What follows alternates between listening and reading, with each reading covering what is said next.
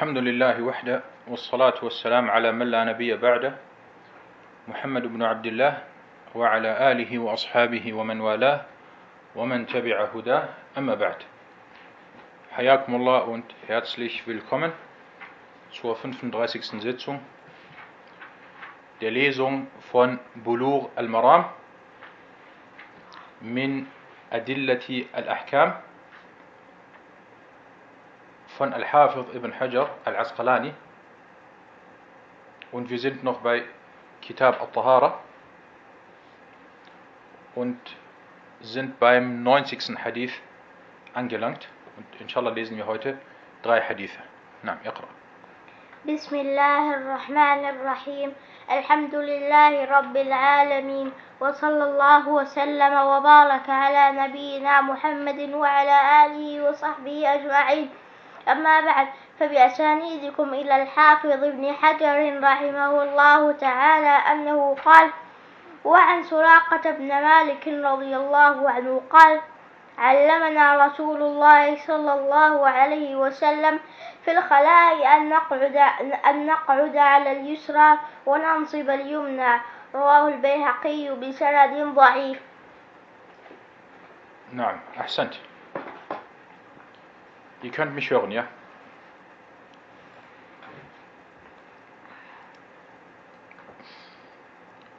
Der 90. Hadith, Suraqa ibn Malik, möge Allah mit ihm zufrieden sein, berichtete,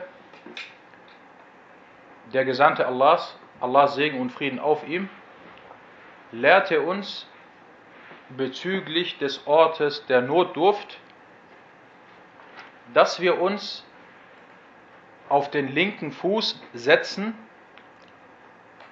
und den rechten Fuß aufrichten.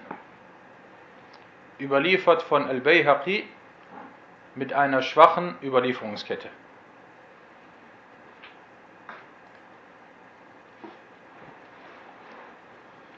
Fangen wir an mit den Hadith wissenschaftlichen Nutzen aus dieser Überlieferung. Der Überlieferer Suraqa ibn Malik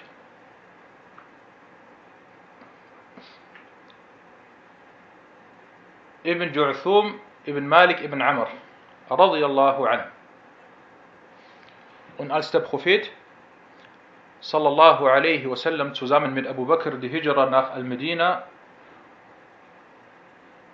durchzog oder vollzog, kam es zur Begebenheit zwischen ihm und zwischen Suraqa.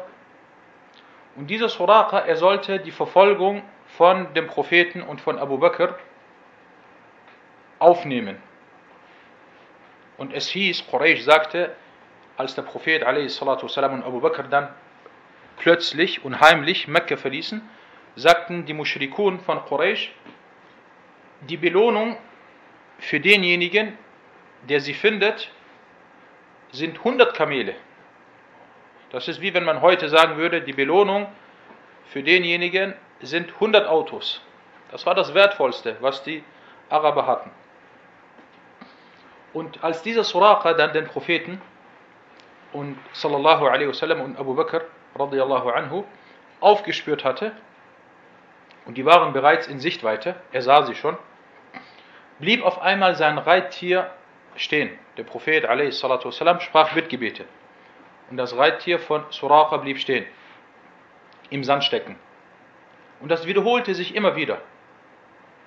Und dann sagte dieser Suraqa zu dem Propheten, er soll für ihn ein Bitt, Bittgebet sprechen, dass sein Kamel, dass sein Kamel nicht im Sand stecken bleibt und er befreit wird aus seiner Lage. Und er sagte dann, er wird, er versprach dann dem Propheten, dass er darauf verzichten wird, sie weiterhin zu verfolgen. Und der Prophet والسلام, er sprach dann dieses Bittgebet. Und während der Khilafa und später dann dieser Suraqa, er nahm den Islam an und während der Khilafa von Umar radiallahu anhu eroberten die Muslime die Gebiete in Mesopotamien, die damals unter der Herrschaft der Perser waren. Und Suraqa war damals schon alt, er war 80 Jahre alt. Und äh,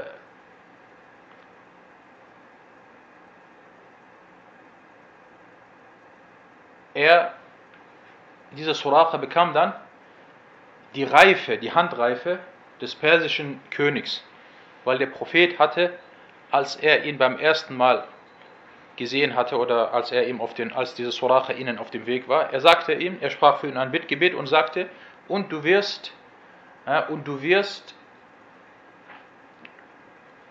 äh, Armreife des persischen Königs bekommen oder erhalten. Und dann, wie gesagt, bekam, als die Perser, als das damalige persische Reich erobert wurde, bekam Suracha ibn Malik radiallahu anhu die Armreife des persischen Königs oder des persischen Kaisers. Und Suracha verstarb im Jahre 24 nach der Hijra und er war damals oder zu dem Zeitpunkt bereits über 80 Jahre alt. Radiallahu an. Dieser Hadith ist, was die Authentizität angeht, schwach und nicht authentisch. Er wurde von At-Tabarani in Al-Kabir und von Al-Bayhaqi in As-Sunan Al-Kubra überliefert. In der Überlieferungskette des Hadith befinden sich zwei Überlieferer, die namentlich nicht genannt wurden. Und wenn ein Überlieferer nicht genannt wird und man nicht weiß, um wen es sich handelt, dann ist dieser Überlieferer Mubham, so nennen das die Hadith-Gelehrten, Mubham. Mubham bedeutet, er ist unbekannt. Deswegen heißt es dann oft, äh, Fihi Rawin Mubhamun. In der Überlieferungskette befindet sich ein, ein unbekannter Überlieferer. Und hier in diesem Hadith befinden sich gleich zwei Überlieferer, die unbekannt sind und namentlich nicht genannt wurden. An-Nawawi sagte, der Hadith ist schwach und wird nicht als Beweis angeführt. Jedoch bleibt die Bedeutung und man kann nach dem Hadith handeln. Das ist die Ansicht von An-Nawawi. Und Ibn Hajar, nachdem er hier in Bulugh al-Maram den Hadith überlieferte, er erwähnte, dass er schwach ist. Beziehungsweise, dass die Überlieferungskette schwach ist. Und das ist äh, wichtig dass man hier auch genau schaut. Es gibt einen Unterschied zu sagen, der Hadith ist schwach oder die Überlieferungskette des Hadithes ist schwach. Das ist nicht das Gleiche. Und Sheikh Abdullah Sa'ad sagte, die Überlieferung ist verwerflich, Munkar, also sehr schwach. Aufgrund der genannten Punkte. Kommen wir zu den fiqh-wissenschaftlichen Nutzen aus diesem Hadith. Das ist jetzt der zweite Bereich, über den wir sprechen. Erstens, aus diesem schwachen Hadith könnte entnommen werden, dass man während der Verrichtung der Notdurft den rechten Fuß aufstellt und sich eher auf den linken Fuß stützt. Zweitens, manche Gelehrten sagten, dass diese Haltung die Verrichtung der Notdurft erleichtern soll. Und es wurde sogar medizinisch über diese Sache gesprochen. Und sollte dies medizinisch bestätigt sein, dann wäre dies eines der zahlreichen wissenschaftlichen Wunder, der islamischen Gesetzgebung. Dann könnte man auch nach dem Hadith handeln, jedoch ohne zu sagen, dass dies eine Sunna sei. Weil der Hadith ist sehr schwach und es gibt nichts, was diesen Hadith stärkt. Und deswegen, weil er schwach ist, weil er sehr schwach ist und er nicht durch andere Beweise gestärkt wird, kann er auch nicht als Beweis angeführt werden. Na, das soweit zu diesem Hadith. Kommen wir zum nächsten Hadith. نعم اقرأ وعن عيسى بن يزداد عن أبيه قال قال رسول الله صلى الله عليه وسلم إذا بال أحدكم فلي فلينثر ذكر فلينثر فلينثر ذكره فل- ثلاث فلينتر انتبه فلينتر عندي فلينثر. فلينثر طيب.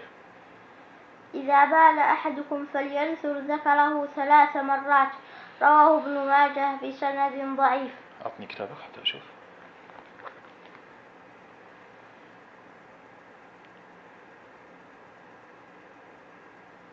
نعم. فلينثر وفي رواية فلينتر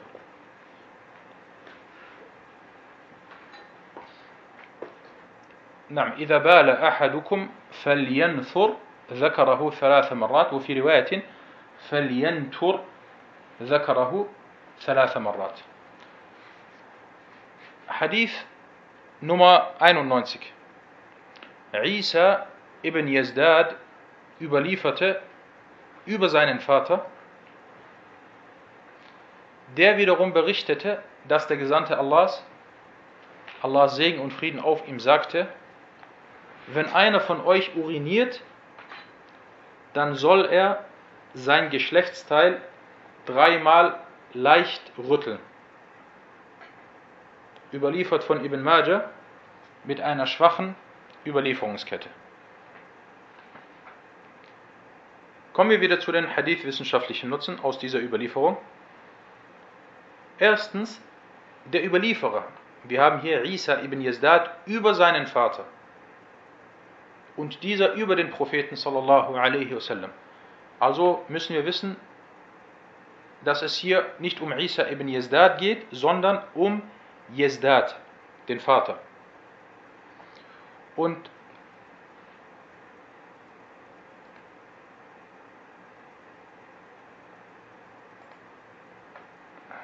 so, jetzt habt ihr hier die andere Seite. Und dieser Yazdad, Abu Salama, Yazdad, und es wird gesagt Azdad, ibn Faza'a al-Farisi al-Yamami der freigelassene Sklave von Buhair ibn Raisan oder Risan. Also sein Name ist Yazdad al-Farisi, das bedeutet ursprünglich war er Perser. Al-Yamami. Al-Yamami, damit ist gemeint die Gegend im Herzen der arabischen Halbinsel, Al-Yamama, wo heute ungefähr Riyadh ist. Diese Gegend hieß früher oder wurde früher als Al-Yamama bezeichnet. Also er war ursprünglich Perser, hat sich aber in Al-Yamama niedergelassen und er war Sklave und wurde dann freigelassen, also ein Mola. Und es gibt verschiedene Ansichten hinsichtlich seiner Suhba, also ob er ein Prophetengefährte ist oder nicht, ob er ein Sahabi ist oder nicht. Und Al-Bukhari, Abu Dawud und Abu Hatim al-Razi verneinten seine Suhba und sagten, dass er kein Prophetengefährte sei. Das ist ein wichtiger Punkt für die Einstufung des Hadithes. Und dieser Hadith ist schwach, er ist nicht authentisch. Er wurde unter anderem von Ahmed und von Ibn Majah überliefert. Ihr seht das auch an der, auf der Tafel. Weil wenn dieser Yazdad kein Prophetengefährte war, dann ist der Hadith Mursal, sprich er ist unterbrochen. Er hat das nicht von dem Propheten gehört, sondern von einem Sahabi. Er selber ist kein Sahabi, also kann er das nicht von dem Propheten gehört haben. Dann muss eine Person zwischen ihm und zwischen dem Propheten sein. Wer ist diese, wer ist diese Person? Sollte diese Person ein Sahabi sein, dann gibt es kein Problem. Weil selbst wenn wir den Sahabi nicht kennen, wird das akzeptiert, weil alle Sahaba Udul sind. Alle Sahaba sind vertrauenswürdig. Aber es kann sein, dass er diesen Hadith nicht von einem Sahabi, sondern von einem Tabi'i gehört hat. Dann müssen wir diesen Tabi'i kennen und ihn überprüfen. Kommen wir zu den Aussagen der Gelehrten hinsichtlich der Einstufung des Hadithes. Erstens, der Hadith wurde über die Überlieferungskette von Sam'a ibn Salih, dieser über Isa ibn Yazdad al-Yamani und dieser über seinen Vater überliefert. Imam Ahmad überlieferte den Hadith auch über eine andere Überlieferungskette, und zwar über Zakaria ibn Ishaq, dieser über Isa ibn Yazdad und dieser über seinen Vater. Abu Hatim sagte über Yazdad, er ist kein Prophetengefährte und sein Hadith ist Mursal. Also der Hadith ist unterbrochen. Die Überlieferungskette ist nicht verbunden. Hinzu kommt, dass Sam'a ibn Salih schwach ist. An-Nawawi sagte, es besteht Übereinstimmung, dass er als schwach eingestuft wird. Also ein zweites Problem oder eine zweite Schwäche. Und Imam ibn Taymiyyah sagte, der überlieferte Hadith über das Rütteln des Geschlechtsteils ist schwach und hat keine Grundlage. Damit meint er diesen Hadith. Das sagte er in Majmu' al-Fatawa. Und wir kommen gleich nochmal auf die Worte von Ibn Taymiyyah hinsichtlich dieser Thematik zurück. Er schrieb ungefähr eine Seite ausführlich über diesen Hadith und über diese äh, Thematik und äh, sehr schöne Worte, die er da äh, erwähnt hat. Ibn Hajar stufte die Überlieferungskette des Hadith als schwach ein und Sheikh Abdullah Sa'ad sagte, dass er schwach ist, da Isa ibn Yazdad und sein Vater eher unbekannt und beide nur durch diesen Hadith bekannt sind. Also diese beiden, Isa und Yazdad, sie sind nur durch diesen einen Hadith bekannt. Gut, wo sind die anderen Sahaba? Die bekannten Sahaba, warum haben sie nicht diesen Hadith überliefert? Wo sind die anderen großen Tabi'un? Warum haben Sie diesen Hadith nicht überliefert? Oder warum haben Sie zu dieser Thematik nichts erwähnt? Das sind wichtige Punkte und deswegen ist dieser, schwach, ist dieser Hadith als schwach einzustufen. Kommen wir zu den fiqh-wissenschaftlichen Nutzen. Aus dem Hadith. Der Hadith weist auf die Erwünschtheit hin, das, Geschlecht, das Geschlechtsteil nach dem Verrichten der Notdurft dreimal zu rütteln. Das gilt natürlich für den Mann. Zweitens, diese Ansicht waren viele Fuqaha der Schafi'iyya. Das erwähnte An-Nawawi, jedoch sagte An-Nawawi, es darf nicht dazu führen, dass es zu Einflüsterungen, also zu was was, führt. Und das ist auch die Ansicht vieler Hanabila, vieler späteren Hanabila. Sie sagen also, dass es erwünscht ist, dreimal nach der Verrichtung der Notdurft äh, das Geschlechtsteil zu rütteln. Al-Mardawi sagte über die Erwünschtheit des Rüttelns des Geschlechtsteils, er, Imam Ahmed, wies darauf hin und die Gefährten, also sprich die anderen Hanabila, die späteren Hanabila, vertraten diese Ansicht aber man müsste hier erstmal überprüfen, ob es diese Überlieferung von Imam Ahmed gibt, ob er das wirklich so gesagt hat und ob es diesbezüglich von Ahmed auch andere Überlieferungen gibt. Das müsste man genauer äh, nachprüfen. Das konnte ich nicht machen. Dazu bin ich leider nicht gekommen. Imam ibn Taymiyyah, rahimahullah, sagte folgendes.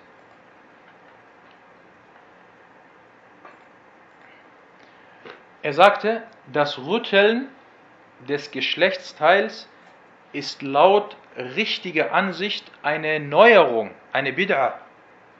Und der Gesandte Allahs sallallahu alaihi wasallam hat es nicht vorgeschrieben. Diese Worte sind stark. Erstens, der Hadith ist schwach. Und er ist sehr schwach. Es gibt keine Bestätigungen für diesen Hadith. Und dieser Hadith kann nicht als Beweis angeführt werden. Ein weiterer Punkt, den auch An-Nawawi indirekt erwähnt hat und über den dann auch Ibn Taymiyyah gesprochen hatte, so eine Tat kann zu Waswas führen. Weil das, was befohlen wurde, ist, dass man nach der Notdurft Wasser benutzt. Dass man Istinja macht. Man nimmt Wasser und äh, reinigt sich mit Wasser. Und dann steht man auf und geht raus. Aber dieses Rütteln, und das führt bei vielen Leuten zu Einflüsterungen. Er rüttelt nicht einmal, nicht zweimal, nicht dreimal, nicht fünfmal, weil er sich unsicher ist. Ist da noch etwas oder ist da nichts? Und Ibn Taymiyyah sagte sogar, man soll in so einem Fall, wenn man diese Waswas hat, soll man folgendes machen. Man soll Istinja mit Wasser machen, also sich mit Wasser säubern und dann aufstehen und rausgehen. Falls man dann der Meinung sein sollte, dass da vielleicht ein Tropfen ausgetreten ist, dann sagt man, dieser Tropfen, das ist das Wasser, womit ich mich gesäubert habe. Subhanallah, diese Worte sehr schön, weil wenn man so vorgeht, hat man diese Türe geschlossen und es kommt nicht mehr zu Einflüsterungen. Du hast Wasser benutzt, bist raus. Falls Satan dir einflüstert, ja, da ist vielleicht was rausgekommen. Nee, nee, da ist nichts rausgekommen. Das, was rausgekommen ist, dieses, dieses Flüssige, das ist das Wasser, was ich benutzt habe. Khalas, Alhamdulillah, die Thematik ist beendet und die Waswas, äh, die Türe der Waswas ist damit äh, geschlossen. Nein, und deswegen diese Ansicht von Ibn Taymiyyah, die ist stark. Und äh, schaut, was er sagte. Er sagte sogar, das ist eine Erneuerung, eine Bid'a. Ibn Taymiyyah sagte, das Rütteln der Geschlechtsteile ist laut richtiger Ansicht eine Bid'a. Und der Gesandte Allahs hat es nicht vorgeschrieben. Nein, das soweit zu diesem Hadith. Kommen wir zum nächsten Hadith.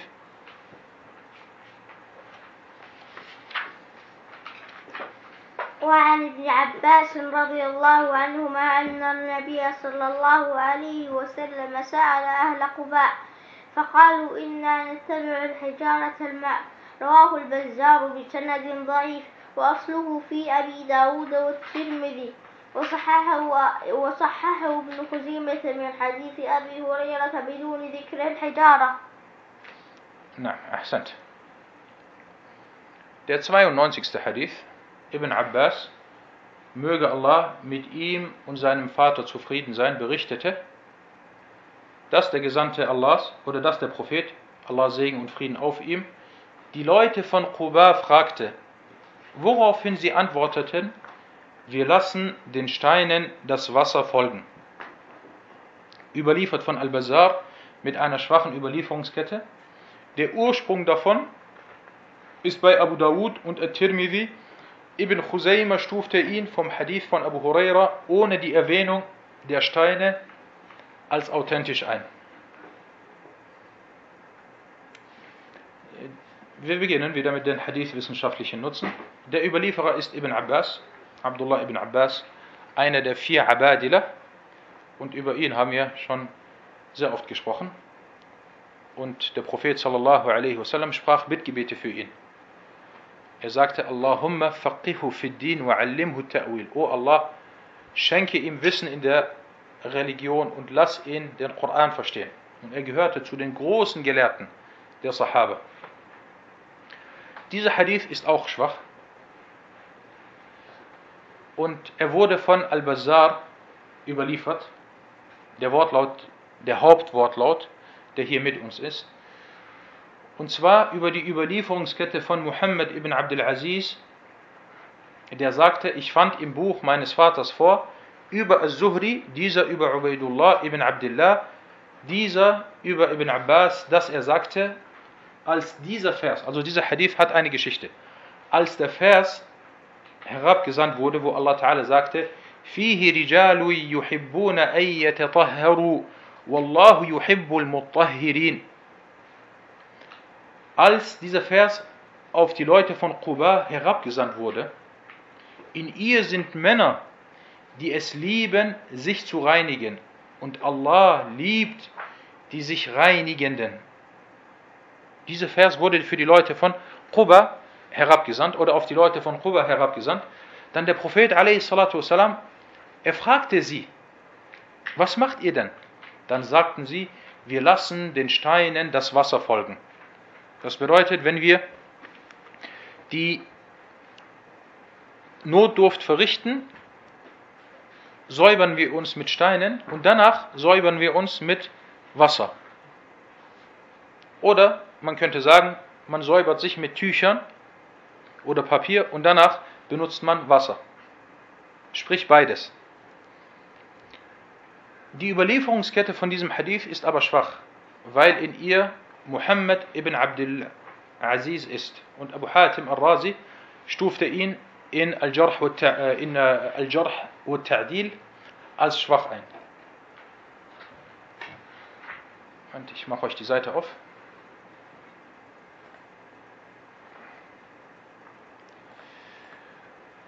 Al-Bazar selbst sagte, nachdem er diesen Hadith überlieferte, wir kennen keinen, der ihn über Al-Zuhri überliefert hat, außer Muhammad ibn Abdul Aziz und dieser über seinen Vater.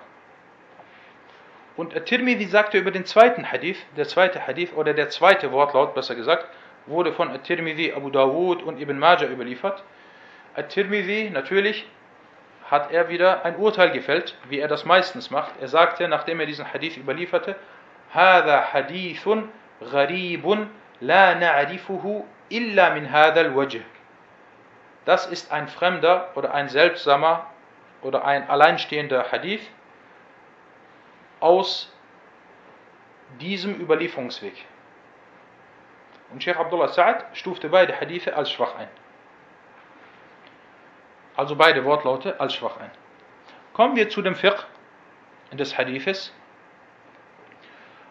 Wir entnehmen aus diesem Hadith, dass Allah subhanahu wa ta'ala die Bewohner von Quba lobte. Und Quba war und ist eine Gegend oder ein Stadtteil südlich der Prophetenmoschee, südlich des Zentrums von Al-Medina. Und als der Prophet sallallahu alaihi wasallam auswanderte, ließ er sich zunächst in Quba nieder. In diesem Gebiet oder in diesem Stadtteil. Und dort wurde dann Masjid Quba errichtet. Das ist die erste Moschee im Islam, die errichtet wurde. Und Allah subhanahu wa ta'ala, er lobte diese Leute, die Bewohner von Quba. Und der Stamm von Quba sind Al-Khazraj. Al-Khazraj und sie stammen von Banu Amr ibn Auf ab. Und wie gesagt, Allah Ta'ala sandte sogar einen Vers hinab, wo er sagte, فيه رجال يحبون أن يتطهروا والله يحب المطهرين. Und danach fragte der Prophet والسلام, oder er soll sie gefragt haben, und dann nannten sie diese Eigenschaft. Und aus diesem Hadith wird entnommen, dass die Säuberung der oder die Säuberung nach der Verrichtung der Notdurft mit Steinen erfolgt oder mit Steinen erfolgen kann und dass man hierauf Wasser benutzt. Dass man also diese zwei Sachen miteinander vereint. Wasser und Steine. Steine und Wasser. Tuch oder Tücher und äh, Wasser. Papier und Wasser. Und dass dies die vollständige Art der Säuberung ist. Man kann sich auf, auf Wasser beschränken, man kann die Säuberung auf Wasser beschränken man kann die Säuberung, wie schon öfters erwähnt, auf Steine oder auf Papier beschränken, aber die vollständige Art und Weise ist, dass man dies miteinander vereint. Und hierbei könnte man sagen, gibt es drei Stufen. Die höchste und beste Stufe ist, dass man beides benutzt. Danach an zweiter Stelle kommt, dass man nur Wasser benutzt Und an dritter Stelle und an, letzt, an dritter und letzter Stelle kommt, dass man sich auf Steine oder auf Papier oder Tücher äh, beschränkt. Na, das sind die drei Stufen. Das soweit zu diesem Hadith. Und wir sind jetzt mit diesem Unterkapitel fertig. Und inshallah geht es im nächsten Unterricht dann, oder beginnen wir im nächsten Unterricht dann mit einem äh, neuen Unterkapitel. هذا والله تعالى أعلم وصلى الله على محمد.